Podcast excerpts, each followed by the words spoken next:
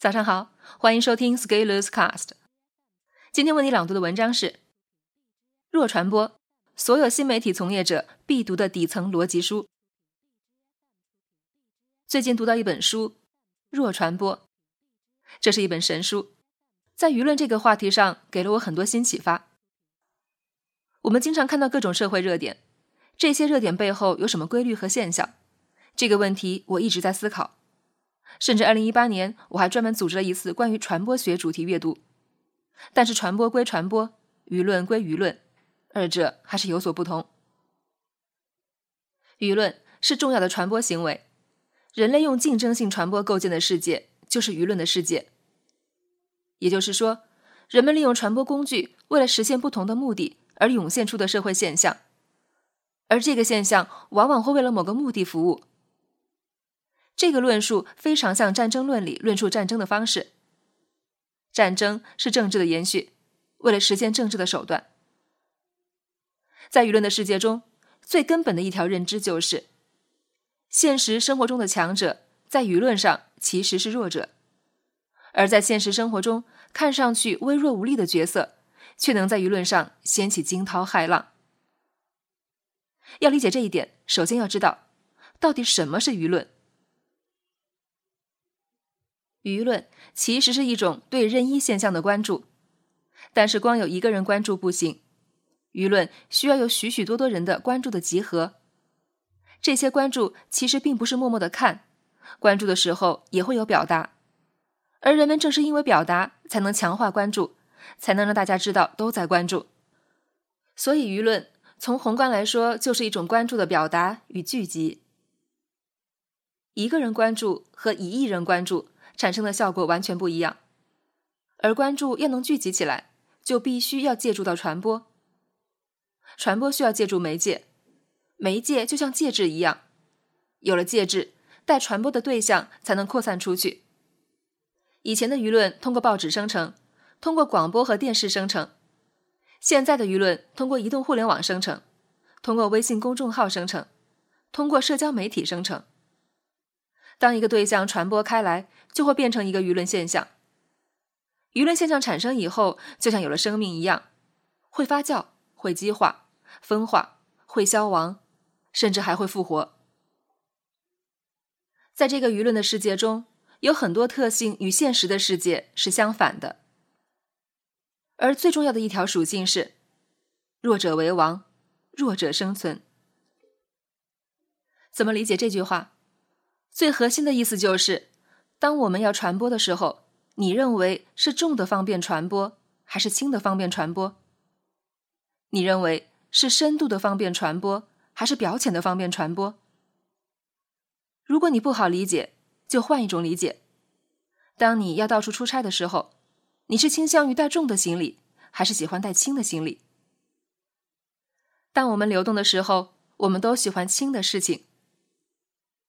在财务上，流动资产比固定资产更容易变现，因为流动性高的资产更容易传播。在自然界，植物借助花粉，随着动物或者风的媒介作用传播，才能播撒种子，延续生命。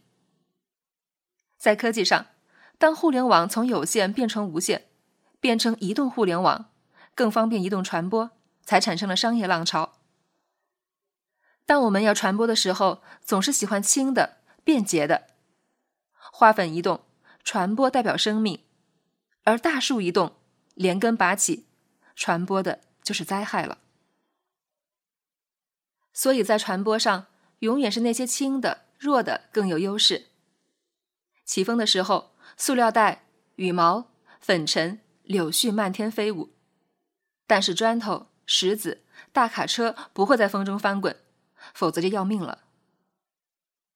这就是为什么你看到的所有爆款的文章都会有一个共同的因素，就是诉诸情感。情感也像羽毛一样，是属于轻的、弱的，很容易被带动。在传播上，为了调动人们的情绪，往往需要通过故事。人们就像一辆不能选择方向的火车，只能沿着故事情节的轨道一直往前。最终，要么到达他人设计的终点，要么走投无路，最终脱轨翻车。情绪其实是轻的、弱的，因为情绪非常容易被唤醒。一个人受到环境的刺激，最容易激发的就是情绪了。人们通过情绪反映周转环境的变化，这种习性嵌入到我们每个人的大脑里，如此深刻，以至于不管在哪一个国家和民族都如此。所以，当我们要传播的时候，我们需要的就是唤起适当的情绪，而未必是强调事实或者道理。在舆论场，事实和道理有时候是没有任何能量的武器。这就像你心爱的女人，如果你每天和她讲道理，姑娘知道所有的道理都非常有道理，但是姑娘会听吗？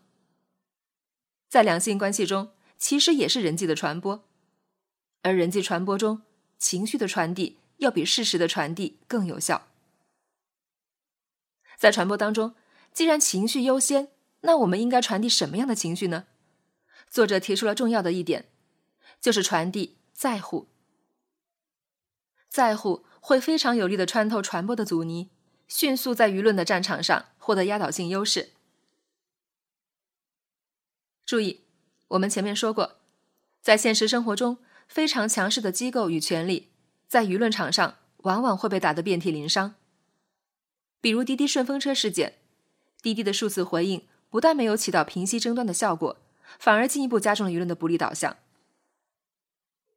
最核心的原因在于，滴滴在其公关声明中并没有体现出在乎。这种在乎并不是口头上表达出我们很在乎，而是真正做出一件事情，并且让公众感受到。同样的道理，如果你能充分的给你的女人传递出我在乎你的信号，那你们的关系也会非常亲密与牢固。但是，大部分传统的机构在网络舆论战场上表现其实是非常失败的，因为大众舆论其实是弱者为王的思维，这又有点像柔弱胜刚强，也像女性的思维，女性会讲道理，但是不屑于和你讲道理。女性更讲感情，讲情绪，所以对新媒体写作而言，如果要获得大量的传播，其实要做的并不是什么写作技巧的优化，而是在舆论的认知和理解上下足功夫，找到那个弱的点，推动传播起来。从这个角度，目前市面上教人爆款写作的课程，其实并没有从舆论的角度打通认知。只是在写作和文案的技巧上精进，我们很容易遇到瓶颈。这就是为什么我建议广大新媒体从业者认真研读邹振东老师的作品。这本书用了四年时间完成，其思想含量之丰富，论证案例之详实，值得我们反复阅读和实践。在阅读完这本书后，我意识到我验证了以前的判断：一。鉴于大部分爆款文都要情绪驱动，就必须足够表浅才能传播，所以你不太可能从长期阅读这样的文章中获得真正深度的提升，除非你打算写这样的文章卖钱。因为深度的内容根本没法传播开，就像我一直以来的文章一样。二，既然如此，那我们只要反其道行之，找到具有深度的内容，而这些有深度的内容就像大树一样。不会随随便便移动，需要我们去寻找。这也就意味着，那些满大街都有的，其实未必就是最好的，只能说明这是最容易传播的，因为这是最轻的。所以，各位读者朋友，你需要思考的是：你愿意做一片很容易传播出去的羽毛，还是要做一棵扎根深处的大树？但是，新媒体人总是在想，我要传播。要阅读量，但是在传播之外呢？你构建的其实是舆论场，而你需要做的就是在舆论的高度看你的作品，并且选择你的方向。例如，我走的一条道路就不是做容易传播的羽毛，而是做有深度的树。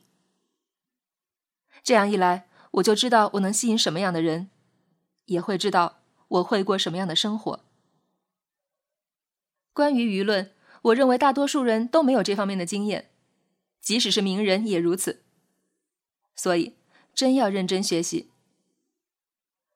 上个月在某个知识付费大会上，有位大佬雄心勃勃地说，知识付费在五年内产值会超过电影行业。我认为这句话看上去是在向同行表决心，但是其实是在卖同行。现在国家在严厉整顿影视行业的收入混乱问题，竟然有一个行业大佬主动跳出来说，自己未来可以比肩影视行业，这无异于在舆论战上引火烧身。收拾完电影，那就拿积极主动的知识付费开刀。知识付费兴起这两三年，很少有公司能做到在税务上完全合规的。因为本来规定也不完善，更不要说那些动不动自曝月入十万的网红，有多少所得进行了纳税申报？